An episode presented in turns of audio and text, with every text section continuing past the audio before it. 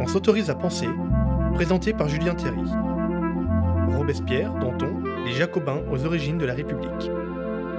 Avec Alexis Corbière. Ah, le jacobinisme, quelle plaie, un mal français.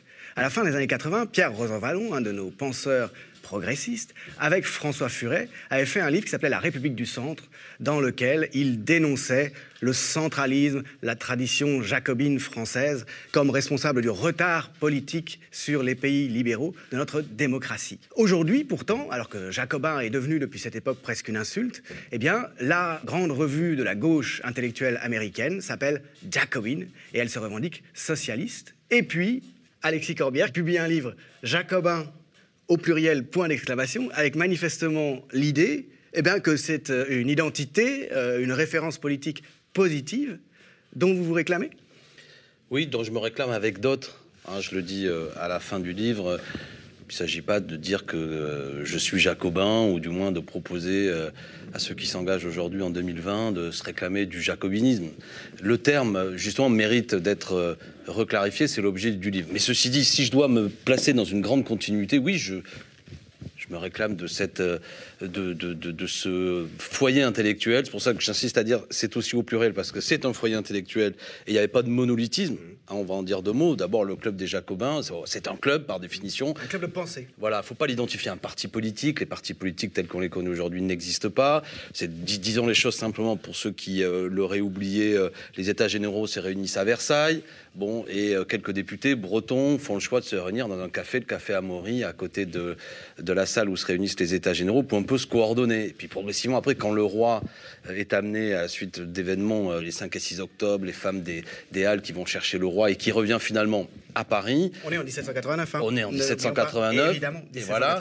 Donc tout ça va se réunir euh, du côté du château des Tuileries, à côté, de, à côté du Louvre. Et puis euh, il y a la recherche d'un nouveau local, si je puis dire, pour accueillir ces, députés.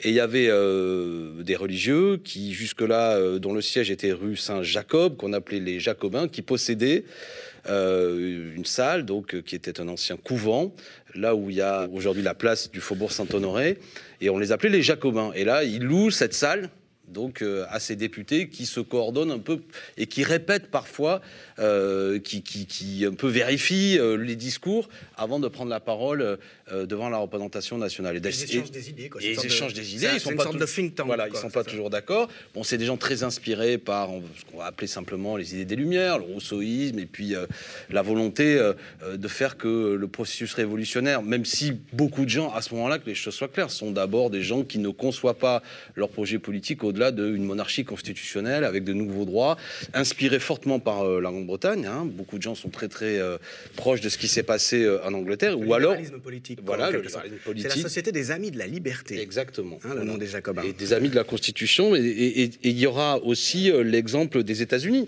qui inspire beaucoup tous ces gens qui sont souvent, on va dire, des gens qui sont pour une société qui proclame des droits, mais aussi est attaché à la liberté du commerce. Bon, et puis progressivement, au fur et à mesure des événements, mais on parle, il ne s'agit pas de refaire une histoire de la Révolution française, il y a dans ce club des contradictions, des ruptures, des scissions, etc. etc. Et euh, on va avoir le grand moment jacobin auquel on fait référence aujourd'hui, c'est euh, de juillet 1793 à juillet 1794, avec la mort notamment, mais pas seulement de Maximilien Robespierre, et aussi 110 de ses copains. On oublie souvent, hein, c'est pas que Robespierre qui se fait liquider, il y a quand même une épuration politique assez violente. La Thermidor, hein, c'est la chute. Voilà, la euh, Thermidor, 27 juillet 1794. La chute de la montagne. Voilà, où ce moment où, dans cette convention où euh, ce noyau n'était pas majoritaire, mais avait réussi à être un bloc de direction, et eux, euh, ceux qui sont un peu passés à la postérité comme étant les Jacobins les plus célèbres, avaient beaucoup évolué par rapport à ce qui était un peu les, débats de ce club en 1789, en prenant au mot, on va dire, la proclamation de la Déclaration des droits de l'homme et des citoyens, mais en en faisant un programme politique et en considérant que la liberté du commerce ne suffit pas, il faut aussi euh, des droits, des droits sociaux. Bon, je vais vite, mais bon, moi, ce qui m'a intéressé, et pardon d'être euh, peut-être déjà de glisser, mais c'est que tous ces mots aujourd'hui, on ne sait plus très bien ce que ça veut dire. Mais moi-même d'ailleurs, je me suis interrogé. Moi, je suis d'une formation politique euh, qui a commencé mon engagement dans des organisations révolutionnaires marxistes, trotskistes, euh, hein, qui cette matrice intellectuelle qui a marqué beaucoup beaucoup de, militants. Évidemment, je voyais ces Jacobins comme étant des révolutionnaires bourgeois, et, et je m'intéressais plus. Et il faut s'intéresser plus évidemment au mouvement populaire les sans-culottes, etc. Mais il y a quand même dans ce club des choses qui euh, sont tout à fait intéressantes et qui sont aujourd'hui extrêmement caricaturées. Alors moi, si je devais dire, mais je le mets pour m'amuser au début du bouquin, s'il y en a un vraiment qui m'a donné envie de faire le livre, d'aller jusqu'au bout d'un travail que j'avais un peu entamé, c'est Emmanuel Macron. Parce que nouveau député que je suis, avec mes, mes camarades insoumis, on se voit convoqué pour aller euh, à Versailles. Déjà, le lieu, on pourra en discuter, de quelle manière hein, le passé de la Révolution euh, travaille un peu, un peu tout ça. Bon, à Versailles, mais là, c'est pour réunir le Congrès. Le président de la République, Emmanuel Macron, réunit tout le monde. Nous, on n'y est pas allé par esprit euh, d'insolence. Mais ce qu'il a dit ce jour-là devant l'ensemble de la, des représentations parlementaires, c'est qu'il proposait un pays, un pacte girondin. Mmh. Et de ce mot de girondin, qui est un peu dans le débat politique comme une opposée une, anti, une antithèse de, voilà, en, binôme avec Je me suis dit, mais bon, aujourd'hui, Girondin, c'est sympa, c'est cool, c'est décentralisateur, c'est démocratique, etc. Et Jacobin, c'est terrible, c'est centralisateur, c'est brutal, c'est violent, ça annonce les totalitarismes, etc. Et il faut peut-être revenir à ce qui est euh, un peu, bon, voilà, la réalité historique, voilà, la par opposition à cette grammaire politique d'opposition jacobin-girondin, euh, dans des termes qui sont largement artificiels, mais et fonctionnels en fait euh, à la, qu'on appelle la seconde gauche, ou qui s'est avéré un peu être la première droite, mais qu'on appelait la seconde gauche dans les années 80, bah et, qui disait voilà, il y a euh, la Gironde, c'est-à-dire Brissot, les bourgeois. Comme tu le dis, si, enfin, on va se vous voyez, comme vous le dites d'abord, les Girondins, c'est un mot qui n'existe pas vraiment au cours de la Révolution française. Hein, c'est d'abord les Brissotins, un personnage de Brissot qui est un personnage tout à fait intéressant, qui va jouer un rôle très important. Et ce qui les différencie, c'est qu'ils mettent moins l'accent sur l'égalité, hein, c'est ça, que, que la montagne et les Jacobins et Robespierre. Voilà, c'est-à-dire que ils acceptent la différenciation sociale, ils prennent l'inégalité comme quelque chose, comme une question secondaire et comme une fatalité en quelque sorte. Voilà. Et il y a euh, par contre d'autres personnages qui sont un peu ce noyau euh, là de, Jacobins euh, du, du, grand comité de salut public, qui eux considèrent qu'il faut penser la question euh, des prix, de limiter éventuellement euh, les prix, qu'il faut un État aussi qui intervient et que, on va dire, ce libéralisme économique ne se suffit pas si on prend la déclaration des droits de l'homme au sérieux et si on pense que la question sociale doit être résolue euh, aussi par le processus révolutionnaire. Il y a Mais, le droit à la subsistance. Hein, dans le droit à la subsistance. mais il y a aussi un autre débat qui a lieu aussi avant. C'est pas seulement la question sociale, elle est importante, mais aussi la question démocratique, parce que la question du droit de vote masculin à l'époque. Mais il n'empêche que certains considèrent que c'est que les citoyens actifs, ceux qui payent l'impôt, qui ont le droit de vote.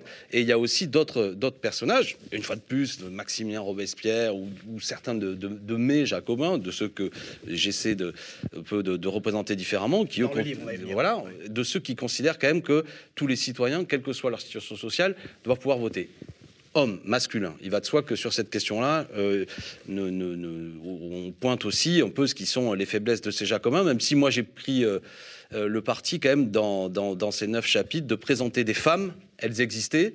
Euh, on pourra en dire deux mots aussi. Les femmes jouent un rôle majeur durant la Révolution française. On va venir au, contenu du livre après, la manière dont Mais bon, donc je reviens. Jacobin, caricaturé, avec une brûlante actualité, où euh, bien souvent on avait tendance à dire, euh, Jean-Luc Mélenchon, quand on prenait la parole, euh, ça lui est arrivé quasi les premiers discours qu'il a fait à l'Assemblée nationale, et je crois que c'est un député de droite qui a dit, mais c'est du jacobinisme, en, quasiment. ça comme si c'était du stalinisme. Quoi. Ah, enfin, c'est alors, alors, que l'opposition. Donc on s'est dit, mais qu'est-ce que c'est? Il faut, il faut remettre ça au goût du jour, qui, qui, qui étaient ces jacobins.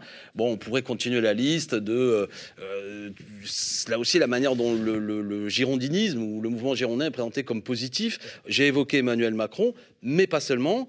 Je me suis amusé quand même à noter que ce soit Jean-Christophe Cambadélis, on se souvient peut-être de lui, c'était un homme qui, dans un passé lointain, était premier secrétaire du Parti socialiste. Un parti, à l'époque, il y avait un parti qui s'appelait.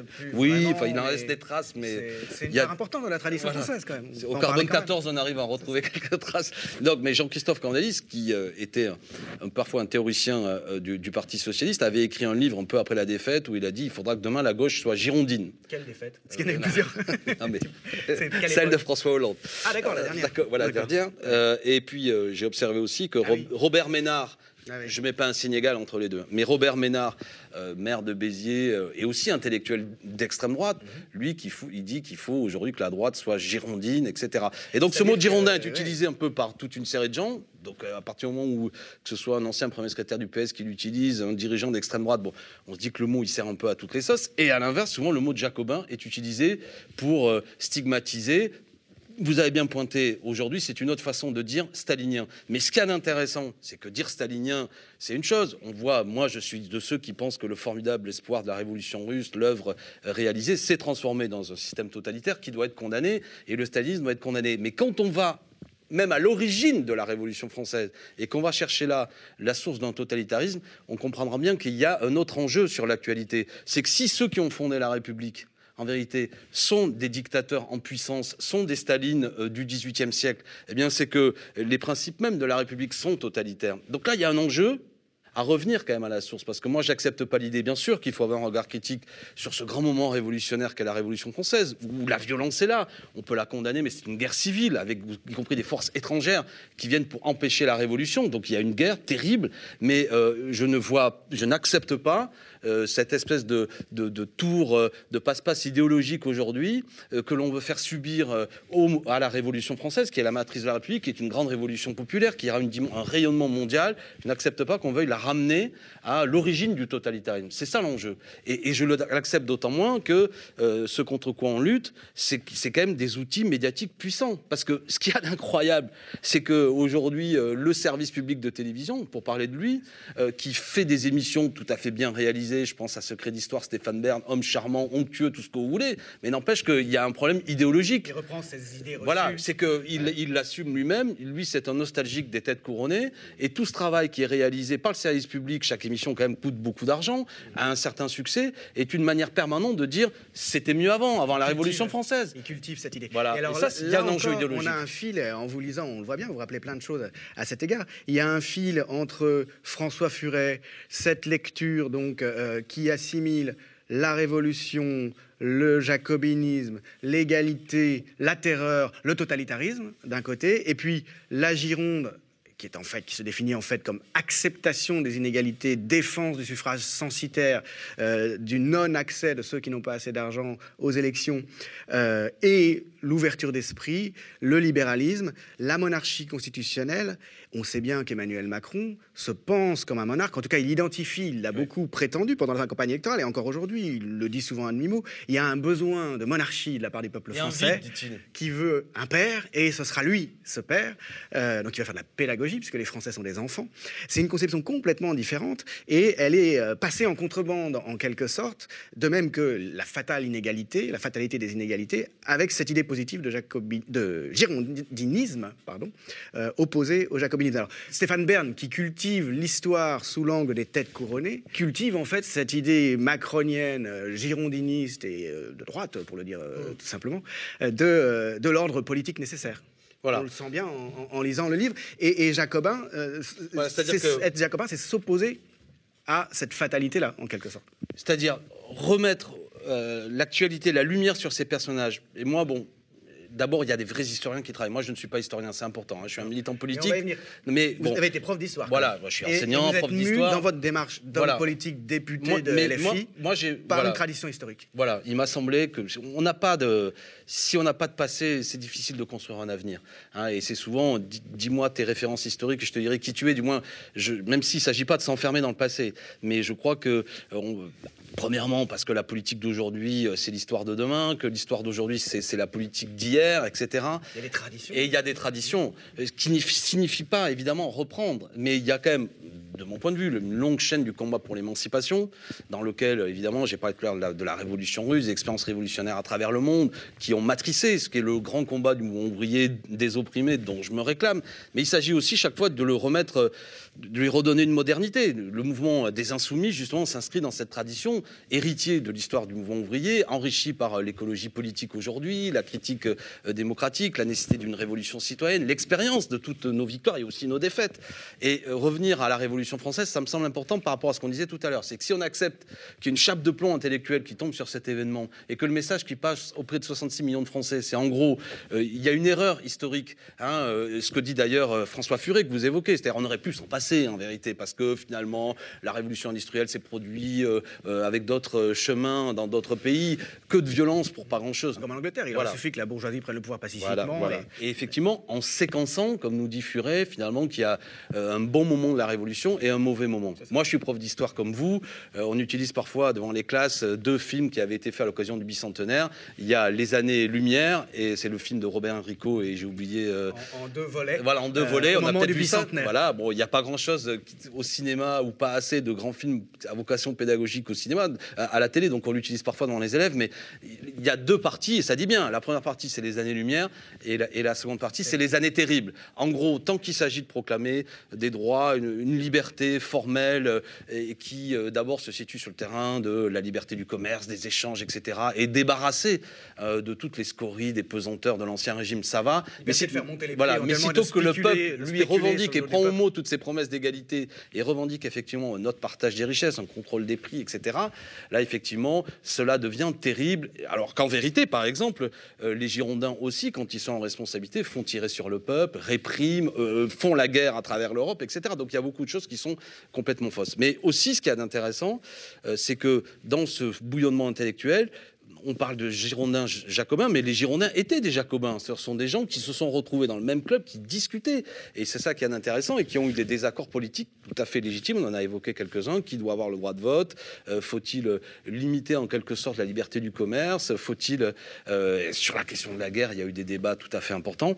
Y a-t-il un droit d'insurrection Y aussi a-t-il un droit de- Quand voilà, les représentants voilà, manquent à leur fonction et trahissent les représentés. tout à fait, tout à Et fait. Dans Il y a quelles des- conditions? Comment les encadrer Tout à Euh, fait. ça me fait penser à l'exergue de ce livre euh, sur euh, les Gilets jaunes. Hein, Voilà. euh, euh, puisque le livre commence euh, dès l'introduction qui s'appelle Un passé très présent. Et ça, Bah oui. ça m'intéresse beaucoup euh, en tant qu'historien qui, qui pense que les Mais hommes Julien, pas politiques seulement et en tant tout le monde qu'historien, doit parce que vous, s'engager. vous pensez- Non mais moi, ce que font les non-historiens de l'histoire, c'est ça qui Voilà, m'intéresse beaucoup. voilà. Mais Et moi- c'est pour ça que je le dis. Moi, moi, là où je vous admire, c'est que vous êtes à la fois un intellectuel universitaire, mais vous avez à cœur, avec cette émission, non mais c'est important. Non, mais je je le dis pas pour, pour flatter, mais c'est important parce que je pense, et c'est un appel que je lance à, à ceux qui sont des vrais savants, qui, qui, qui sont des profs d'université, aidez-nous à faire de l'éducation populaire. C'est important cette affaire, parce que les autres en font. Quand je dis les autres, j'en en ai appointé. Les Stéphane Bern, les Laurent Deutsch, etc., euh, Jean Sévilla, le Figaro Histoire, eux, ils matraquent, ils ont des moyens importants. Et nous, on a besoin euh, d'avoir aussi en euh, des outils, qui- parce qu'un livre, c'est aride parfois, mais des outils plus facilement qui permettent cette, cette transmission pour que aussi il y ait comment dirais-je une transmission de l'histoire qui soit pas effectivement surplombée par cette histoire un peu réactionnaire et nostalgique de, de- de l'ancien régime. Alors, parmi les grandes figures, je sais que c'est un des premiers euh, tomes que vous aviez fait de, de votre série. Bon, il y a Gérard Noiriel et son travail magnifique, mais il y a beaucoup d'autres choses qui ont lieu. Et alors, je parle beaucoup, mais le- la question des gilets jaunes, c'est ça qui m'a intéressé. Les gilets jaunes sont les nouveaux sans-culottes. Bah c'est oui. l'exergue de l'introduction, donc référence historique. Et de fait, on sait que dans le mouvement des gilets jaunes, qui est pourtant censé pas être Ouais. très, très cultivé, hein, correspondant à les classes populaires qui ne sont pas très diplômées, la Révolution française est une référence permanente. Ben, ça s'est vu. Au début du mouvement des Gilets jaunes, les premières choses que les gens ont exhibées, c'est- il y avait un drapeau bleu-blanc-rouge, les gens mettaient des bonnets phrygiens. Sur les Gilets jaunes, au feutre, il y avait bien souvent des références à 1789. Euh, les gens chantaient la Marseillaise, mais dans sa dimension, on comprenait bien que c'était pas seulement comme un supporter d'un match de foot, mais dans sa dimension révolutionnaire. Je rappelle que c'est quand même un chant révolutionnaire qui appelle le peuple à se mettre en état d'insurrection et aux armes. de guerre de l'armée du Rhin Exactement. contre l'Europe monarchique Voilà. qui est en guerre euh, pour punir la République Voilà, française et rétablir le roi. Je le dis au passage, parce que parfois des amis, je comprends très bien, disent Ah, il y a quand des paroles violentes. Oui, d'accord, mais quel, quel, quel honneur, quelle fierté, je pense, pour un pays d'avoir un chant révolutionnaire pour hymne. C'est autre chose que toute une série d'autres pays où on a des chants avec des références parfois religieuses, je ne sais trop quoi. C'est quand même un chant qui s'est forgé dans un moment particulier de notre histoire où le peuple mobilisé a défendu la révolution. Bon. Et alors, tout ça est très présent. Là encore, on se reparle à un moment où il y a eu un scandale il y a, il y a trois semaines, parce qu'à l'occasion d'une manifestation, des gens, avec l'esprit bien sûr que tout ça est violent, et vous et moi, on n'est pas pour euh, la peine de mort ni quoi que ce soit, mais les gens criaient euh, Louis XVI, Louis XVI, on t'a guillotiné. C'était à l'occasion du 21 janvier. Macron, on peut recommencer. Et ça a fait scandale. Il y a eu énormément de guillotines qui ont été mises sur Voilà, les ronds-points voilà. dès euh, le mois de novembre, Voilà. les mois de novembre-décembre, euh, au début Et du moi, je ne crois pas que les gens le faisaient par volonté de rétablir la peine de mort, c'est pas ça le sujet, mais dans une volonté de dire attention, euh, la, révolution euh, pourrait revenir si vous, n'écoutez pas le peuple.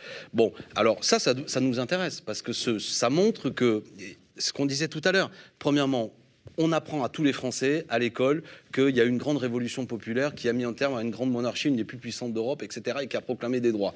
Et ça, ça fait quand même quelque chose de plutôt positif, parce qu'on a un peuple, souvent, on a tendance à dire que le français dans, son sens général, c'est-à-dire ceux qui vivent sur ce territoire, qu'ils soient de nationalité française ou pas, on a une culture de la mobilisation, ce qui est, ce qui est tout à fait bien. je crois que ça vient aussi de cette éducation sur le fait que ce grand moment que notre pays est né finalement, et je vais dire ça peut-être que ça choquera, mais moi je pense que euh, la nation, elle naît justement, euh, ce, ce, qui fonde la nation, c'est le pacte politique qui, qui, naît de la Révolution française. Sinon, nous sommes quoi?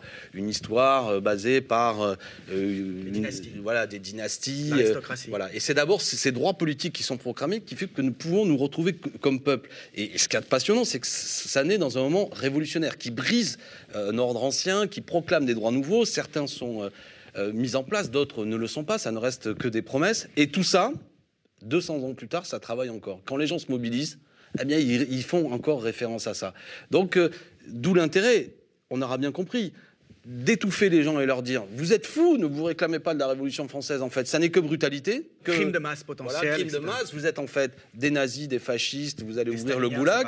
Voilà, donc euh, de, cette controverse d'ordre idéologique, en vérité, il y a quelque chose de profondément politique. Moi, je pense qu'il n'y a pas de victoire politique, même au sens électoral du mot, sans préalablement de victoire idéologique et culturelle. Et si nous laissons nos adversaires euh, politiques, ceux qui vraiment défendent ce système injuste sur le plan financier, avancer sur le terrain idéologique et culturel, alors nous serons en, difficulté. D'abord, la bataille, vous savez, pour se proclamer une fois de plus, pour aller, pour imaginer un monde nouveau euh, basé sur euh, des droits d'égalité et de justice entre les citoyens, on le fait d'abord pour des questions idéologiques. Et si il est répété que chaque fois qu'il y a eu des grandes expériences révolutionnaires à travers le monde, tout ça s'est fini par une barbarie et un bain de sang, les gens se disent au ben, on ne peut pas faire autrement, etc. Donc vous voyez, c'est pourquoi moi, je prends le temps, mais après beaucoup d'autres, de, faire aussi ce bouquin. Par ailleurs, j'ai pris plaisir à, moi aussi à travailler sur ces personnages, mais je pense qu'il y a un enjeu d'actualité, à les défendre, à en parler à hauteur d'homme, et de femmes, je l'ai dit tout à l'heure. Et puis aussi, il y a des personnages que, je suis plutôt heureux de, faire connaître parce qu'ils étaient moins connus. La manière dont, vous avez procédé euh, pour, euh, euh, pour faire quelque chose comme l'éducation populaire, c'est-à-dire faire vivre ces catégories politiques qui sont devenues inutilisables, en tout cas qu'on a tenté de diaboliser, hein, que ceux qui se réfèrent aux Girondins ont tenté de, désamorcer et qui nourrissent l'exigence d'égalité qui, qui est propre à la société française. Vous y êtes pris euh, d'une manière que je trouve très judicieuse par le biais biographique qui est un, biais euh, finalement facile d'accès, puisqu'on suit les personnages dans leurs itinéraires, et en même temps euh, ce qu'engagent politiquement ces itinéraires, avec neuf, donc, neuf personnalités, de Danton à Biot-Varenne, en passant donc par Couton, Robespierre, Saint-Just, Jean-Baptiste Belay, et une femme, Pauline Léon, la citoyenne révolutionnaire. Comment est-ce que euh, vous avez opéré ce choix? Pourquoi ces neuf-là? On voit bien que Robespierre euh, est un personnage euh, emblématique. Danton aussi, on l'a d'ailleurs souvent un peu artificiellement opposé à, Robespierre. Qu'est-ce qui a présidé au choix? Comment est-ce que vous avez procédé pour, pour décider Il y en avait certains, ça me semblait obligé d'en parler. Parler des Jacobins sans s'exprimer sur Robespierre, Saint-Just, Danton, c'est compliqué. parce que ce sont des personnages dont euh, voilà, la, mémoire est parvenue jusqu'à nous, mémoire déformée, mais euh, voilà, ça reste, donc il fallait en parler. Et puis après, euh, il m'a semblé important de parler des femmes, je le fais euh, trop peu, j'ai envie de dire, mais j'invite tous les, jeunes historiens à travailler sur les archives pour que nous ayons des personnages révolutionnaires de femmes et pas seulement Olympe de Gouges. Moi, j'ai rien contre Olympe de Gouges, mais elle est devenue vraiment, bon, euh, je vois l'Assemblée nationale, il y a un buste d'Olympe de Gouges, la déclaration des droits de la femme et de la citoyenne, tout, tout ça est bien, mais pas non plus d'anachronisme. La déclaration des droits de la femme et de la citoyenne ne pèsent pas sur les événements de la Révolution euh, française. Elles sont imprimées à 5-6 exemplaires. Et il y, a des historiens hein, qui travaillent, euh, mais c'est vrai qu'il n'y a pas de débouché j'entends bien. Oui, oui, vers le grand public. Évidemment, il y a, je pense euh, que ce soit Dominique Godineau avec les tricoteuses, etc. Bon, il y a déjà beaucoup de choses qui sont faites, mais moi, bon, là, je parle notamment de Pauline Léon et aussi Claire Lacombe. Bon, il y a ces personnages qui, ce que j'ai aimé, c'est que c'était des femmes populaires qui se battent notamment pour porter les armes, qui est une manière pour elles aussi d'exercer leur pleine citoyenneté. Voilà, qui était une question importante. Parce que on a une vision parfois où on a l'impression que c'est que à travers le droit de vote. Les femmes n'avaient pas le droit de vote, mais leur pleine citoyenneté s'exerçait aussi dans ce droit, notamment d'organiser des, des, des, brigades de femmes qui, qui, défendaient euh, les acquis de la Révolution. Donc voilà, après, il y a un personnage, disons, il faut en dire deux mots, parce que moi je l'aime beaucoup, c'est Jean-Baptiste Belay. Alors voilà, un autre aspect, voilà, le député noir. Voilà, premier député noir, c'est important parce que, euh, bon, Parlons de lui, c'est quelqu'un qui naît au Sénégal, emporté euh, comme un esclave euh, enfant avec sa mère, qui arrive dans un bateau sur l'île à Saint-Domingue, qui était vraiment la perle de, la monarchie française, extrême, des colonies françaises. Ce qui a de passionnant et terrible dans ce débat, c'est de voir comment, c'est ce qu'on évoquait tout à l'heure, 1789, des droits sont proclamés, mais les colons sont là, font pression. On explique que si on lâche Saint-Domingue, les Anglais vont mettre la main dessus, etc., etc. Donc tout un débat, et on maintient l'esclavage on maintient l'esclavage, avec des débats euh, passionnés. Alors il y a des beaux personnages qu'il faudra jamais oublier, l'abbé Grégoire dont on parle peu, des gens la Société des Amis des Noirs, déjà il y a des sociétés d'avant-garde qui imaginaient quand même l'égalité entre les citoyens, la fin de l'esclavage, mais même dans les premières années de la Révolution française, dont on nous dit qu'elles sont les années lumineuses, et n'empêche que cette affaire-là n'est pas réglée, euh, Robespierre... Euh, qui menait ce combat, ou qui le menait parfois avec un manque d'informations, etc. Mais à cette phrase terrible où il dit mais périssent euh, nos colonies plutôt que les principes, euh, encore dans ce débat de 1790. Et puis, qu'est-ce qu'il veut dire par là Qu'on les perde Oui, parce qu'on lui dit on va perdre nos colonies si on, abolit l'esclavage. Lui, bah, périssent nos colonies plutôt que nos principes, mais il n'est pas entendu. Et puis progressivement, euh, c'était une société terrible, très hiérarchisée. Il y a les libres de couleur, va, qui étaient un peu les, les, métis, qui. C'était local, hein, sur place à saint Voilà. Et, mais les libres de couleur obtiennent à partir de 1791-92 l'égalité des droits avec, les Blancs. Et alors on envoie sur place euh, des représentants euh, de, l'Assemblée pour dire euh, au moins les libres de couleur auront égalité des droits avec les colons blancs. Mais les colons blancs bornés, réactionnaires, ne voulant pas remettre en cause cette société ultra hiérarchisée, bah, refusent ça, voilà. Et les représentants euh, de, l'Assemblée, d'un seul coup, se retrouvent dans une situation où euh, ils sont pourchassés par ces colons blancs, ils ont été envoyés, ils sont partis en bateau, etc. Et sur place, il y a une révolution qui a lieu, une révolution dans la révolution, où les esclaves noirs se soulèvent. Et ça va beaucoup plus loin que seulement l'égalité entre les blancs et les libres de couleur. Le 29 août 1793, l'esclavage est aboli à Saint-Domingue. Alors, au cours de ces combats, il y a nombre de figures qui sont apparues d'anciens esclaves qui avaient été, qui avaient reçu une éducation, une éducation tout simplement lire et écrire, une éducation militaire. Il y en a un qui est Jean-Baptiste Belay, qui était perruquier jusque-là, qui avait participé à des troupes françaises euh, aux côtés. Euh, ils avaient participé à la bataille de Savannah, à ces troupes françaises qui avaient été données, euh, qui avaient lutté contre les Anglais pour l'indépendance de ce qu'allaient être les États-Unis. Donc lui, il connaît un peu le maniement des armes, etc. Il a joué un rôle important dans ce soulèvement révolutionnaire et il est élu député il y a six députés qui sont élus, deux blancs, deux métis libres de couleur et deux noirs qui prennent le bateau pour aller dire à la Convention que le mandat qui a été donné comme quoi euh, il y allait avoir une égalité uniquement entre les libres de couleur et les blancs, ils sont allés beaucoup plus loin et que désormais l'esclavage est aboli. Ils prennent le bateau, aventure en chemin, les colons blancs essaient de les assassiner à New York, etc. Incroyable, ils débarquent sur le sol français, ils sont encore embêtés, des policiers les pourchassent, etc. Des calomnies sont dites sur eux. Et ils arrivent enfin, je vais vite, le 4 février 1794, 16 pluvieuses en deux, où ils rentrent dans la Convention et ils viennent annoncer après qu'on ait vérifié leur mandat, qu'ils étaient vraiment députés, et ils viennent annoncer que l'esclavage a été aboli à Saint-Domingue sous les applaudissements, et la Convention décide l'abolition de l'esclavage. Alors, je répète la chronologie. 1789, Révolution française, la Déclaration des droits de l'homme et du citoyen, les hommes naissent et demeurent libres et égaux en droit, et il faut attendre le 4 février 1794 pour que vraiment euh, l'esclavage soit aboli. Voilà, ça montre qu'une révolution, c'est une dynamique politique une dynamique.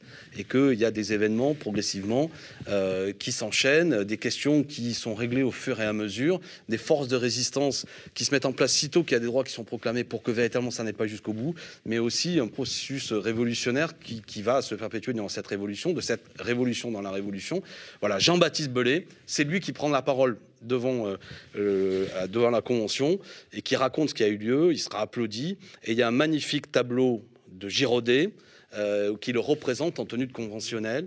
Et j'ai fait la demande avec tous mes amis euh, du groupe France Insoumise auprès du, président de l'Assemblée nationale, Richard Fécamp, pour que ce tableau qui actuellement est dans un petit musée quasi inconnu, avec, tu sais, au, château de Versailles, il y a tout ce qu'on visite, mais il y a aussi un petit musée qu'avait fait euh, sous la Restauration les rois de France. Mhm. Et ce tableau est là, et j'aimerais bien qu'il revienne à l'Assemblée nationale Parce un que, bah oui, parce que l'Assemblée nationale, pour le dire les choses crûment, il n'y a pas de noirs, il y a peu de représentation de citoyens euh, de couleur.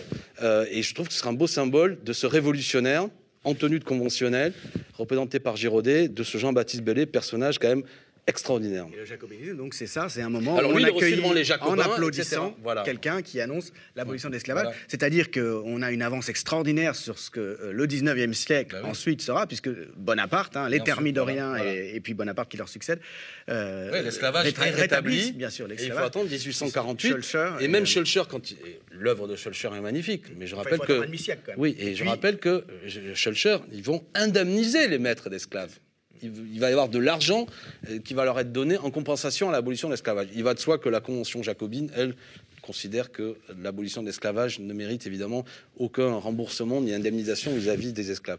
Voilà, ce que je veux dire, c'est qu'à travers ces femmes, ce personnage Jean-Baptiste Belay, ou des personnages plus en couleur encore, John Oswald, qui était un Écossais végétarien, qui avait euh, découvert euh, une espèce de, de culture végane, je veux dire, avec des mots C'est modernes. le cinquième portrait Ouais, de cette, ne- de lui, cette- c'est un de ces étranger. neuf, euh, de Voilà. cette galerie de neuf portraits. Voilà. Donc on aura compris que j'ai essayé, et pardon de ce côté un peu de ces catégories faciles, mais il y a les incontournables. J'ai cité Robespierre, Saint-Just, Danton, ou des personnages importants, Barrère, Biot-Varenne, etc.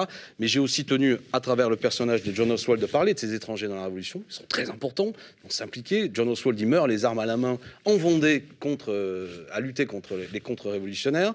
Les femmes, trop, trop souvent oubliées, même s'il y a ce film magnifique de Pierre Scholler, euh, Un peuple et son roi, qui hélas n'a pas trouvé, je trouve, son public, mais film extraordinaire où les femmes jouent un rôle important, euh, Jean-Baptiste Belay, etc.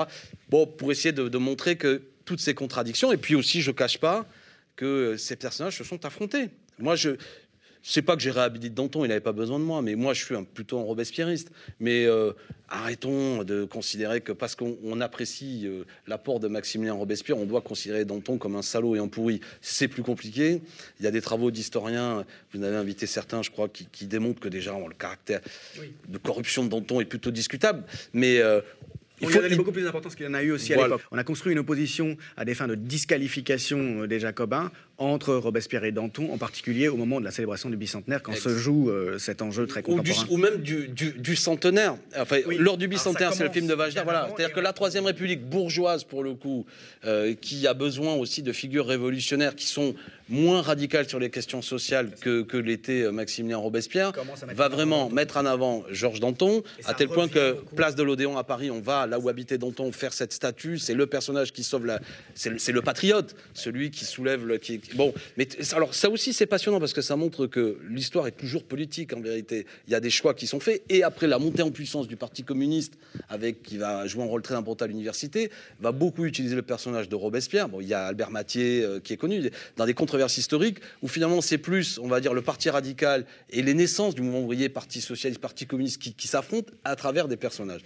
Moi, j'ai envie de dire qu'il y avait une, une intensité du débat intellectuel à l'époque que nous n'avons plus de la même façon aujourd'hui, et on peut euh, continuer à s'engueuler sur Robespierre Danton, mais euh, comment dirais-je euh, Prenons-les tous pour nous, c'est-à-dire tous étaient des figures révolutionnaires de toute façon, euh, qui ont fait des erreurs et ou des choses magnifiques. Et, et moi, je voudrais pas que tout soit emporté d'un seul coup et que le- les seuls personnages de la Révolution française que retiennent les nouvelles générations, c'est Marie-Antoinette et Louis XVI, tel que c'est parfois le cas. Non, mais à travers les Bien sûr. différentes expositions, parce que c'est des Si personnages suit- minuscules par rapport à ces femmes, ces hommes qui cherchaient à construire un monde nouveau, à proclamer des droits auxquels personne ne croyait, n'avait jamais vu en application ailleurs, et qui, euh, en même temps, qui font tout ça, font la guerre, euh, construisent, euh, proclament une république, etc. Comme a dit l'historienne Sophie Vanish, il y a un trésor à redécouvrir de la Révolution française euh, qui est occulté que les, les médias mainstream, il faut bien dire, et que l'histoire mainstream travaille à occulter en mettant en avant des histoires à la Paris Match ou à la point de vue image du monde qui sont euh, des anecdotes sur la vie privée Voilà.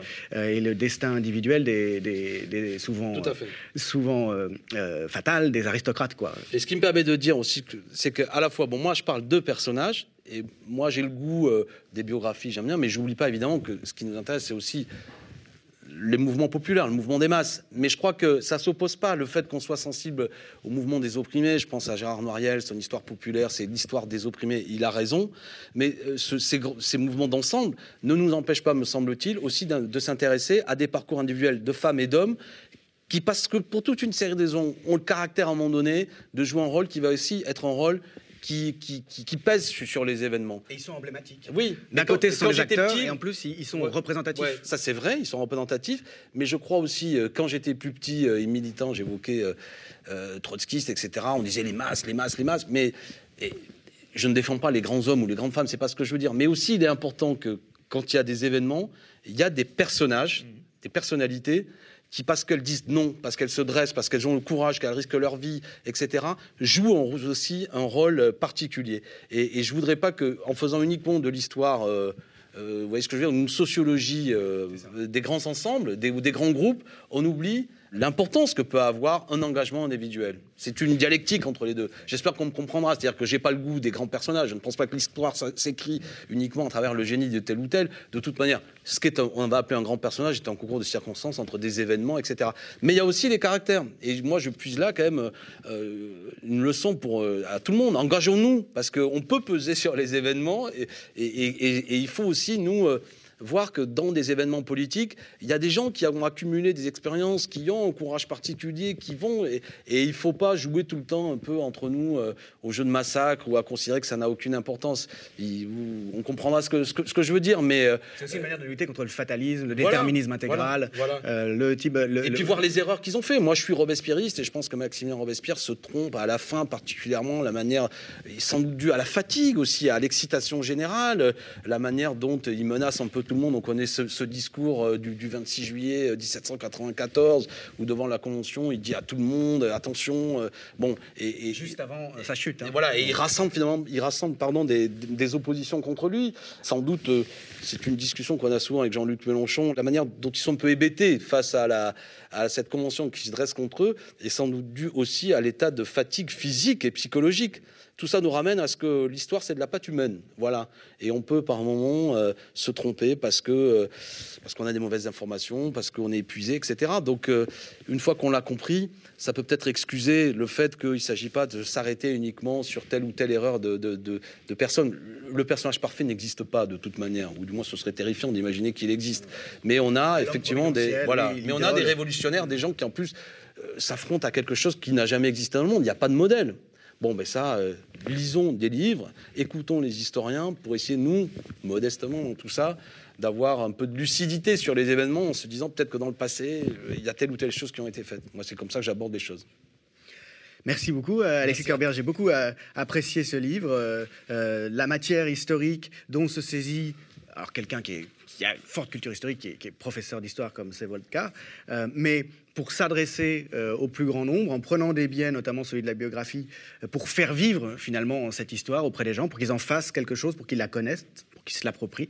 Euh, ça correspond à ce, projet aussi culturel, hein, de culture politique à nourrir, à alimenter, à faire vivre.